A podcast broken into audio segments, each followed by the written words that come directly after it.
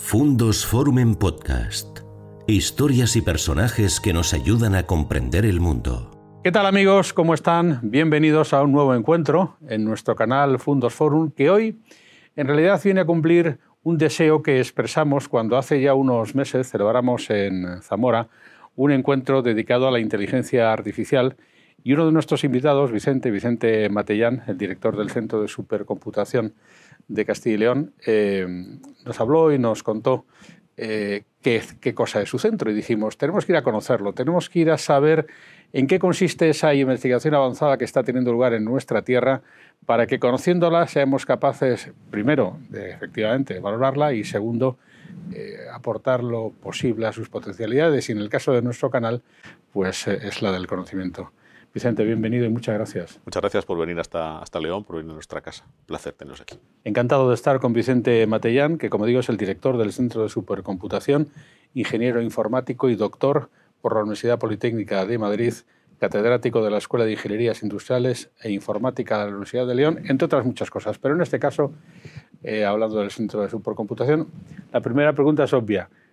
¿Qué es el Centro de Supercomputación, Vicente? Bueno, pues el Centro de Supercomputación, como todas las cosas, depende de donde las mires. ¿no? Desde el punto de vista jurídico, que es lo menos interesante, pues es una fundación. Es una fundación, no, no eh, pertenece a ninguna universidad, eh, dependemos de la Junta de Castilla y León, entonces es un ente que da servicio a toda la comunidad autónoma, desde el punto de vista jurídico. Y desde el punto de vista práctico de lo que es, eh, realmente es un gestor de infraestructuras. Nosotros lo que gestionamos son infraestructuras informáticas, fundamentalmente, para dar servicio a nuestros investigadores y a nuestras empresas. Y gestionamos infraestructuras de cálculo, de ahí viene el nombre, supercomputación. Ahí hacemos computación intensiva, cálculo intensivo, pues para hacer cosas como la predicción meteorológica, para hacer cosas como análisis de genómica, para hacer cosas de todo tipo de la ciencia Luego tenemos una parte de infraestructura que gestionamos una red, la red de, Castilla y León, que conecta todos los centros de I+.D. de Castilla y León, Red Caile se llama, que llegamos a todas las capitales de provincia, Béjar y Ponferrada. Ahí se conectan hospitales, eh, centros de investigación, centros tecnológicos. Luego tenemos otra infraestructura muy importante, que es el almacenamiento masivo de datos, que hoy está muy de moda en, todos los ámbitos. Ahí gestionamos una gran cantidad de datos y los almacenamos para que no se pierdan y para que se puedan reutilizar. Y por último, hacemos lo que se llama cloud privada para administración pública, que es una cosa así que parece muy extraña el cloud privado lo que quiere decir es que no es un servicio que demos a la, en general a, todo, a toda la población, sino que solo está restringido a la, administración pública y ahí les proporcionamos servidores virtuales. Lo mismo que puede hacer Amazon o que puede hacer Google, pues nosotros proporcionamos servidores a la administración pública regional. Fíjense ustedes, por tanto, tenemos las redes, tenemos el almacenamiento, que donde Amazon gana dinero, no vendiendo objetos que también, y tenemos Caléndula, que es el gran supercomputador. Eh, Vicente, ¿qué es un supercomputador, ¿en qué se diferencia de los que no son supercomputadores y qué es Caléndula? Bueno, pues un supercomputador, bueno, eh, todos hoy en día yo creo que algunas terminologías ya básicas que ante algún tiempo igual parecían demasiado eh, frikis o demasiado eh, de hackers, hoy todo el mundo yo creo que ya más o menos tiene la idea de lo que es una CPU, ¿no? lo que es un, el, procesador que tiene tu ordenador o el tablet que tienes ahí encima y ahí pues tu ordenador cuando lo compras te dice, no, pues esta CPU de Intel, de AMD, del fabricante que sea, tiene cuatro cores o tiene ocho cores, ¿vale? Pues para que te hagas una idea, Calendula en vez de tener 4, 8, 16, lo que hablamos es de tener miles de cores. Es decir, nuestro superordenador lo que tiene son miles de cores. Pero no es que sea un ordenador gigantesco, eh, es profeso construido de esa manera. Los superordenadores ya hace mucho tiempo que se construyen en base a hardware estándar, por muchas razones, por razones de evolución tecnológica, es más rápido, evoluciona mucho más rápido la tecnología convencional que la tecnología específica. Lo que ocurre es que para poder poner de acuerdo muchas de esas CPUs que son convencionales, para que puedan trabajar en conjunto, se requieren una serie de características técnicas que son complejas. Pues tu ordenador, por ejemplo, te sonará que tiene una tarjeta de Ethernet. Es cuando conectas a Internet con esa tarjeta. Esas tarjetas pues las tienes de 10, de 100, de 1000 megas. Bueno, eh, esa es la capacidad, el ancho de banda que tiene esa tarjeta. En los superordenadores se utiliza tecnología diferente. En nuestro caso utilizamos una tecnología que es la más extendida, se llama InfiniBand. Y ahí no importa tanto eh, el ancho de banda, lo gordo que es el tubo que conecta tu ordenador con Internet, sino lo que tarda un bit en llegar desde una CPU hasta la otra esta InfiniBand, nuestras CPUs, esos miles de cores que tenemos en diferentes servidores, se conectan a una latencia, que es lo que tiene el tiempo que tarda en llegar un bit de, una CPU a otra, muy muy baja, del orden de mil veces más rápido que tu Ethernet. Es decir, la magia del superordenador no es tanto eh, los cores que tiene, sino lo rápido que pueden hablar unos con otros. Entonces tenemos miles de cores que funcionan como si fueran un gran ordenador. Y esa, esa velocidad sería la forma de medir a las supercomputadoras o también se las mide por su capacidad de memoria, etc. Sí, hay, diferentes métricas. Y como te decía, en el fondo son servidores diferentes eh, y los tenemos eh, divididos en conjuntos, clústeres, utilizamos la palabra en inglés. ¿no? Entonces, los clústeres están especializados. Por ejemplo, la gente que hace genómica, eh, la gente que hace análisis de genomas humanos, animales o vegetales, necesitan capacidad de cálculo, pero sobre todo necesitan memoria muy grande. Entonces, nosotros tenemos muchas CPUs que comparten con esa velocidad tan baja que tienen, como si tuvieran una gran capacidad de memoria, de varios terabytes de memoria. No, no, hablo de teras de disco, sino teras de memoria para calcular.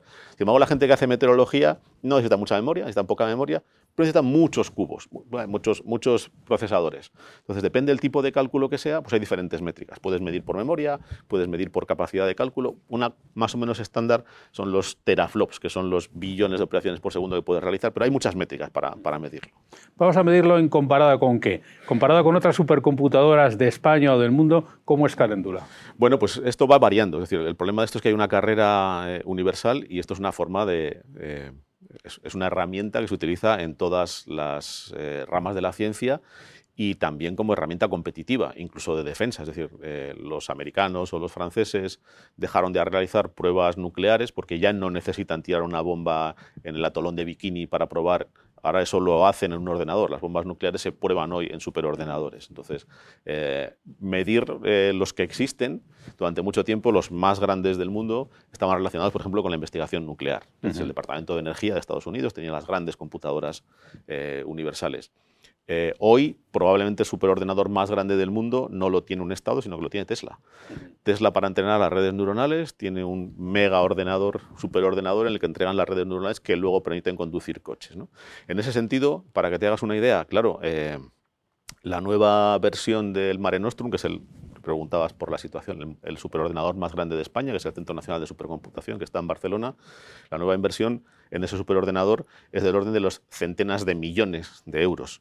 La Comunidad de Castilla y León, que es que financia Caléndula, pues probablemente no puede dedicar esas capacidades. Entonces nosotros en esos rankings pues estaremos ahora aproximadamente en la tercera posición en España, más o menos, para que te hagas una idea somos los terceros, que no está nada mal, dado nuestro tamaño. Em, hay un gran debate mundial, Vicente, respecto del consumo energético de ese tipo de instalaciones, em, también de, cómo de contaminante sería en, ese, en este sentido. Em, ¿Qué nos puedes aportar sobre este debate?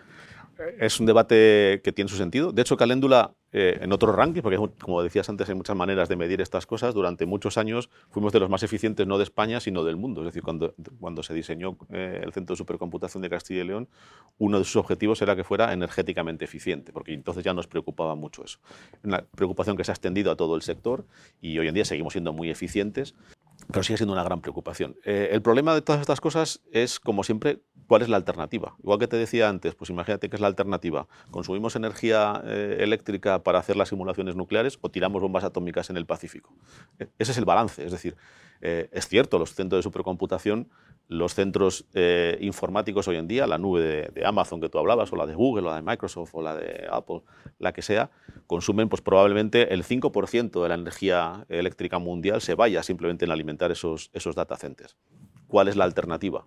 Eh, la alternativa probablemente no existe. Es decir, o tiramos bombas atómicas o no somos capaces de resolver los problemas. Eso no quiere decir que no tratemos de ser lo más eh, energéticamente sostenibles posible. Y en cuanto al procesamiento y en concreto la posible llegada de la tecnología cuántica, de los ordenadores cuánticos, ¿qué futuro le espera a este tipo de instalaciones como Caléndula y en qué medida se pueden incorporar a esa carrera? Es la carrera en la que estamos todos ahora mismo. En el caso del Centro de Castilla y León, nosotros formamos parte de las dos iniciativas más grandes que hay en España en, temas de cuántica en dos patas. Una que es la de computación, que tú has mencionado, y otra pata muy importante también, que es la de comunicaciones cuánticas. Por un lado está la comunicación y por otro lado está la computación. En, la parte de computación cuántica eh, formamos parte del consorcio Quantum Spain, que lidera la red española de supercomputación, de la que también somos parte. Y en, en este caso nosotros somos uno de los tres centros, con el de Galicia, el Barcelona y nosotros, somos los tres centros que vamos a proporcionar a los investigadores la capacidad de hacer emulación y simulación de ordenadores cuánticos. En la parte de comunicaciones cuánticas, lo mismo, Castilla y León forma parte del plan de comunicaciones cuánticas y ahí vamos a desarrollar elementos que tienen que ver con el intercambio cuántico de claves para mejorar la seguridad de las comunicaciones. Volviendo a la parte de computación, que es por la que me has preguntado inicialmente, eh, hoy en día no existen, bueno, existen ordenadores experimentales cuánticos, pero con muy pocos qubits todavía, que es la forma de medir la capacidad que tienen estos procesadores. Pero no se están pensando estos ordenadores como ordenadores de propósito general. Es decir, no vas a tener nunca un tablet cuántico, probablemente, es decir, por, la naturaleza del tipo de cálculos que pueden realizar los ordenadores cuánticos. Los ordenadores cuánticos van a poder hacer un poco, eh, tampoco me, gusta la, la comparación exacta, pero un poco como las GPUs que tenemos hoy en día. Es decir, va a ser un periférico más del ordenador al que vamos a derivar cierto tipo de operaciones, tal como, tal como se está concibiendo hoy en día eh, ese mundo de la computación cuántica. Dicho ahora, para responder concretamente a tu pregunta, los centros de supercomputación vamos a ser inicialmente los que alberguemos esos computadores cuánticos. Centro Nacional de Supercomputación, dentro de este plan eh, de Quantum Spain que, yo te decía, albergará el primer ordenador cuántico en España, en, Barcelona. Está adecuando ya sus instalaciones porque a día de hoy requieren unas infraestructuras muy específicas, con casi cero absoluto, eh, para poder mantener esos qubits funcionando. Hay todavía mucho que investigar antes de que eso pueda tener una aplicación comercial. Es verdad que ya hay empresas que comercializan algunas aplicaciones concretas de ordenadores cuánticos. D-Wave, por ejemplo, es una empresa que lo aplica a la logística. Entonces son aplicaciones mm, muy concretas hoy en día que se irán extendiendo, pero probablemente siempre en esa dimensión de ser un eh, solucionador de problemas de complejidad muy elevada. Vamos a hablar de otras actividades que realiza la Fundación eh, de Supercomputación.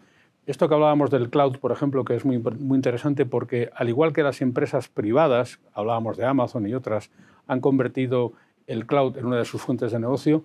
¿Tú crees que en esto Castilla y León tiene posibilidades, que podemos desarrollar actividades comerciales que ofrezcan rendimientos en, esta materia de la nube?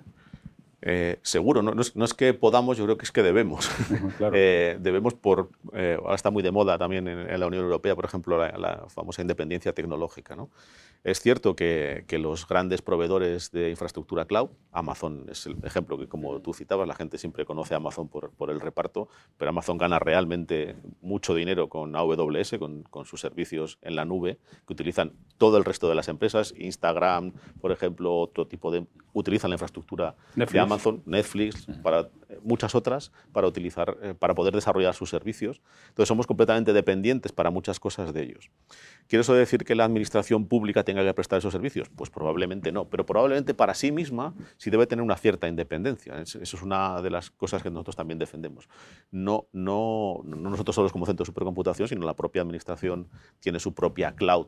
Eh, en sus propias instalaciones, porque no podemos depender para todo de un tercero. Eso no quiere decir que no utilicemos, igual que supone una colaboración público-privada, que no utilicemos las infraestructuras privadas.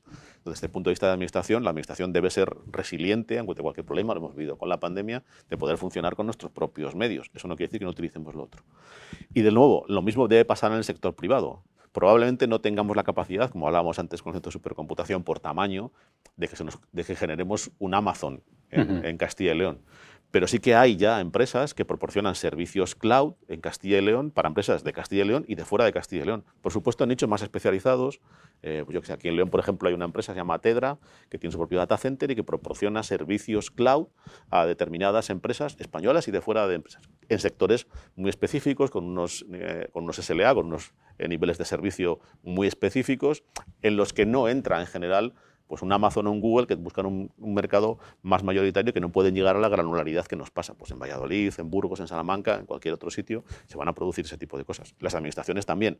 Eh, hay que aprovechar las ventajas que tiene producir energía, hay que aprovechar las ventajas que produce tener una climatología favorable, que la administración general pues ponga en Soria el data center o que la Fábrica Nacional de Moneda de Timbre ponga un data center en Burgos.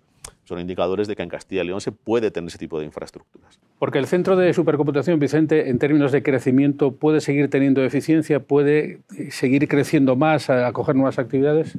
Desde luego, yo, creo que es un activo fundamental para la competitividad del sector investigador, que es su, misión eh, fundacional, pero también para el sector eh, industrial y empresarial de Castilla y León.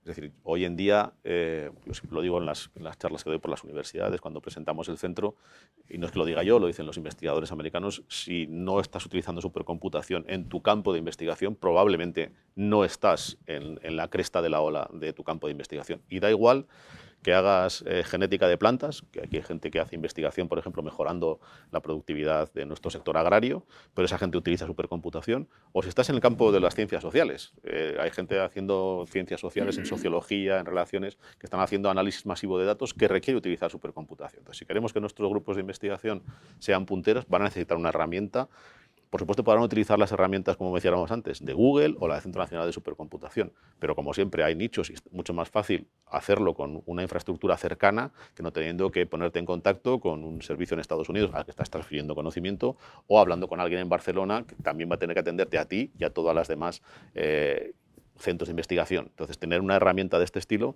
es fundamental. Pero también para las empresas. Entonces, hemos empezado también a trabajar, por ejemplo, en el Digital Innovation Hub de, Castilla y León, se llama Digis3, eh, y somos una herramienta de cara a las pymes. Es decir, porque hasta ahora la supercomputación se sigue viendo como una herramienta que sí, en España pues, utiliza Repsol para hacer prospecciones petrolíferas o utiliza Endesa para hacer eh, predicción del consumo eléctrico, pero cada vez más las pymes sobre todo pymes industriales, van a necesitar este tipo de herramientas, porque si estás fabricando una pieza vas a necesitar simular la resistencia de esa pieza. Si estás fabricando lo que sea, vas a necesitar hacer simulación numérica y eso requiere supercomputación. Hay otra explotación agrícola, hay otro barbecho muy importante que también Caléndula y el Centro de Supercomputación, antes decía Vicente, aborda, que es el mundo del, data, del big data. Eh, que también tiene sus aspectos comerciales y su capacidad eh, de crecimiento y de comercialización. ¿De qué manera podemos eh, crecer en el data en Castilla y León como una, una nueva actividad económica, por decirlo así? depende de la creatividad, como siempre, de, los castellanos y leoneses. y la creatividad de, de, nuestros paisanos yo creo que es elevada y lo hemos demostrado muchas veces. ¿no? Eh, de nuevo, esto no es algo que sea nuevo, es algo que está sucediendo a nivel mundial, pero que podemos hacer también desde aquí. Antes mencionaba que decía uno, cualquier rama de la ciencia utiliza la supercomputación. Pues hay un grupo, por ejemplo, que yo creo que te mencionaba también en el pasado, en Salamanca, que hacen investigación en el ramo de la sociología, que lo que hacen es analizar datos masivos de redes sociales para tratar de hacer eh, predicción de delitos de odio. Eso que nos puede sonar tan extraño, bueno, pues sí, analizando qué tweets se producen o qué mensajes se producen en Meta o qué fotos están saliendo en Instagram, puedes decir, pues mira, se está produciendo un cúmulo, no sé, por decir algo, en Valladolid de eh, eh, homófobo. Pues habría que vigilar allí. Eso se puede monetizar, seguro, se puede monetizar para la policía que que contratar ese tipo de, de, aplicaciones, pero puede tener otro tipo de aplicaciones. Puedes detectar cuál es el interés comercial de marketing, cuáles son las necesidades que están produciendo determinadas formas y vender eso en forma de consultoría o en forma de propia aplicación. No te quiero decir nada de todo lo que puede suceder con el, eh, con el análisis eh, genómico, por ejemplo. Es decir, los genomas que se van a empezar a analizar de toda la población van a producir una cantidad ingente de información. Y eso es para las personas y para la sociedad. Es decir, van a poderte decir, mira, te hemos hecho un análisis genómico completo y tienes una probabilidad muy elevada de que dentro de 10 años vayas a poder tener un tumor de tal tipo producir esa información, almacenarla y utilizarla a nivel individual es muy eh, importante, pero también a nivel colectivo. Oye, estamos viendo que en toda la población estamos detectando este tipo de enfermedades, hay que buscar una causa, eh, tiene una aplicación directa. Y por supuesto las empresas, las empresas exactamente igual, en movilidad, en datos agrícolas, vas a tener o tenemos ya una gran cantidad de información, explotarla para conseguir resultados es una de las fuentes de negocio que van a suceder en el futuro con toda seguridad. Digamos que los emprendedores, los creadores de actividad tienen en Caléndula y tienen en el centro de supercomputación una herramienta que podrían utilizar para hacer rodar sus aplicaciones, entiendo, y sobre ella eh, generar actividades específicas es, de hecho. Es lo que te decía al principio, que nosotros somos un gestor de infraestructuras. Nosotros no desarrollamos esas aplicaciones. Nosotros lo que le decimos a un emprendedor o a un investigador tú no te preocupes de comprar el ordenador, instalarlo, que no te lo hackeen, tenerlo al día. Nosotros ya te proporcionamos una infraestructura de cálculo, de almacenamiento eh, competitiva a nivel mundial. tienes una infraestructura que puedes utilizar y que está al mismo nivel o mejor del que vas a poder conseguir en el mercado y lo tenemos aquí para ti tu negocio, tu idea, tu investigación es tuya, desarrollala, nosotros somos una herramienta que puedes utilizar. esta es la misión o como yo veo que tiene que funcionar el centro de supercomputación, es decir, es una palanca para que empresas, investigadores, innovadores, administraciones puedan mejorar sus negocios o sus servicios. Hablemos de las redes, porque si te he entendido bien, eh, el centro de supercomputación dota de redes a los centros de la administración. No exactamente, nosotros gestionamos la red de Castilla y León, eh, la red de I I, la, se llama Red Caile, que es la red que proporciona servicio a eh, centros de investigación, es decir, todas las universidades públicas y privadas, a los centros tecnológicos, CARTIF, IDAUT, eh, INCIBE en, León, a, a las ICTS, a las infraestructuras científico-técnicas singulares que hay en Castilla y León, el CENIE, el Centro de las Expulsados en Salamanca, a los hospitales, hospitales universitarios, es decir, nosotros no, somos la red de la administración, la administración tiene su propia red y los operadores tienen su propia red. Nosotros proporcionamos el acceso a Internet y la conexión entre ellos de todos los centros de I+.D. de la comunidad, además de los educativos. Los educativos, quiero decir con esto, todos los colegios de la comunidad de Castilla y León acaban sacando su tráfico a Internet a través de Red Caile y también, pues yo qué sé, el centro de formación, por ejemplo, las academias militares se conectan también a través de Red Caile. Eso es lo que nosotros proporcionamos. Y lo proporcionamos a base de una red de fibra óptica oscura, una red de fibra que iluminamos nosotros, tenemos los equipos de, iluminación, que llega, como te decía antes, a las eh, nueve capitales de provincia, Mabejar y Ponferrada, que es donde hay campus de las administraciones públicas. Ahí se conectan todos estos centros y nosotros proporcionamos una red muy rápida. De hecho, acabamos de licitar una ampliación de, no, perdón, de adjudicar la renovación del equipamiento óptico de esta red, que va a permitir multiplicar por más de 10 eh, la velocidad de la red, la capacidad total de la red. Esta red tiene capacidad para usos adicionales, eh, podría ser utilizada en otro tipo de actividades que no son estas que me mencionas. Eh, ¿Puede el centro de supercomputación crecer como proveedor de redes? Eh, no es el, objetivo, de nuevo, porque como parte de la administración pública, una fundación pública, ni podemos ni debemos distorsionar el mercado, es decir, hay operadores en el mercado para crear redes, pero nosotros sí que operamos tenemos licencia de operador en este caso en el sector de, de I D I. A eso les proporcionamos redes y además se las proporcionamos, en este caso a las universidades, por ejemplo, centros de investigación sin costes, una red que financia el gobierno autonómico para que estos centros de investigación tengan potencialidad. Seguimos creciendo, pues eso mismo, ahora este año, por ejemplo, se están conectando las academias militares que hasta ahora no estaban conectadas. Vamos creciendo en ese sentido, pero no es objetivo el llegar ni a la empresa ni al público general. Probablemente sí que eh, podamos crecer, por ejemplo, acercándonos hacia los eh, parques tecnológicos parques científicos. El Parque Científico de Salamanca, por ejemplo, está conectado. El Parque Científico de Valladolid también. Los parques tecnológicos pues, están en la frontera de lo que es eh, llegar a, competir en el mercado o no. Eh, en el caso de los hospitales o la administración pública pasa lo mismo. La red eh, puede ser utilizada por la administración regional porque es una red medio propio de la administración. Los hospitales los conectamos porque es nuestra, esta forma parte de su misión. Pero está financiado con fondos regionales y europeos destinados específicamente a I+.D., no se deben utilizar ni se pueden utilizar para distorsionar el mercado de las comunicaciones. Permite una curiosidad, Vicente, eh, porque se está, aquí en León eh, tenemos el INCIBE también, se está generando una gran sensibilidad mundial, la guerra de Ucrania también lo favorece respecto a los ataques informáticos. Eh, ¿Estáis notando más agresiones últimamente contra vuestros sistemas y vuestras redes? Yo creo que, eh, nosotros estamos permanentemente monitorizando la red en colaboración con ICIBE, en colaboración con Rediris a nivel nacional.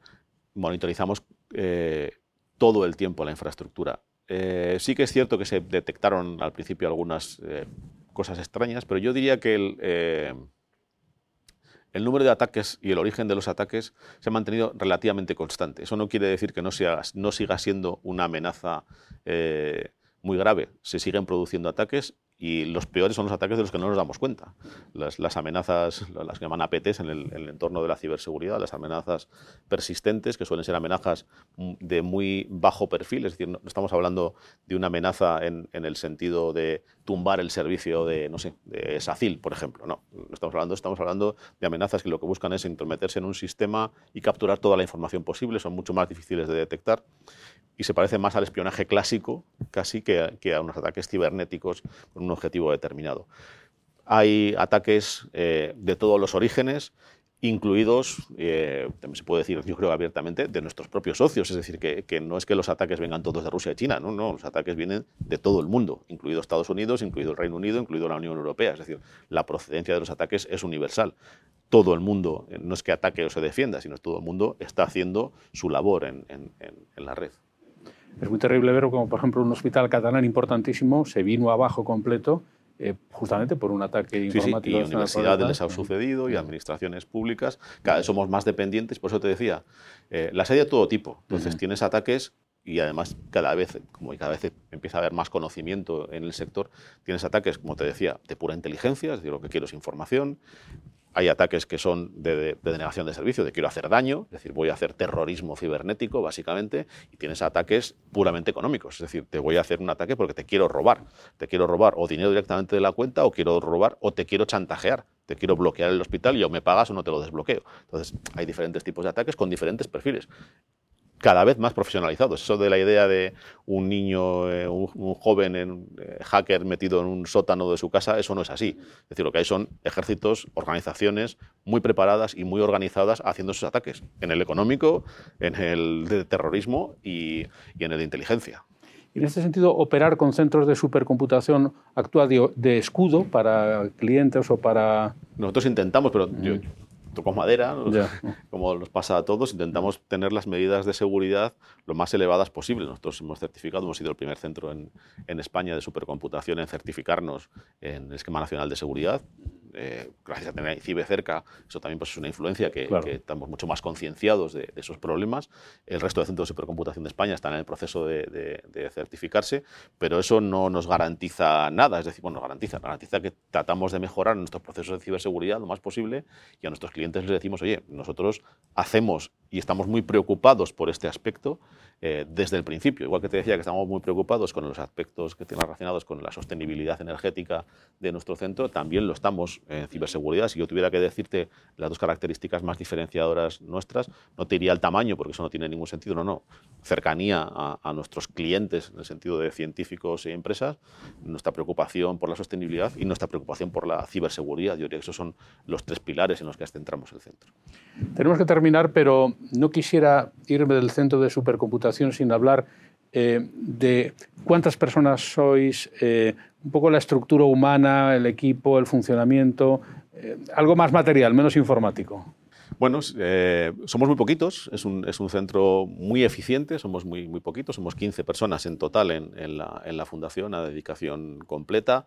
la mayor parte son de perfil técnico, informáticos, un porcentaje eh, elevado para lo que es una administración pública, incluso con, grado de doctorado, porque estamos muy cercanos a, sistemas de investigación, aunque repito, nosotros no hacemos investigación, y organizados un poco en esas tres áreas que te he dicho, pues un poco de eh, en lo que es puro cálculo, lo que es la gestión de la red y lo que es la gestión del cloud y el almacenamiento como un, tercer núcleo. Esa es un poco nuestra estructura de organización, más por supuesto soporte administrativo, porque al gestionar financiación pública hoy en día es una, una, verdadera locura la gestión de fondos europeos y de fondos públicos para garantizar siempre que todo se haga con la mayor transparencia y eficiencia posible. Pues no descarten ustedes que la posibilidad de ver esta entrevista a través de nuestro canal Fundos Forum sea eh, gracias a actividades como la de Caléndula, que de alguna forma alguna red informática eh, haga posible que lleguemos hasta ustedes y en todo caso la oportunidad de conocer más a fondo una actividad de primer nivel, de máxima eh, calidad científico-técnica y que desde luego tiene lugar en nuestra comunidad, en Castilla y León, en León, una fundación que se está manteniendo en el tiempo, que fue en su momento una aventura y la proeza permanece gracias al trabajo de personas como su director Vicente Matellán, que nos ha acogido hoy aquí y al que le agradezco mucho que nos haya contado lo que nos cuenta y darnos el estímulo de pensar que hay otra Castilla y León. La hay. Muchas gracias a vosotros por venir y seguro que si este vídeo lo ve alguien en una universidad o en un colegio, lo verá a través de infraestructuras de Sky. Pues hoy hemos venido a la casa de Caléndula, nada menos, el centro de supercomputación en Castilla y León y les agradezco a ustedes que hayan estado con nosotros. Será hasta una nueva oportunidad aquí en nuestro canal Fundos Forum. Gracias por escuchar Fundos Forum en podcast. Tenemos muchas más historias y personajes que descubrir juntos.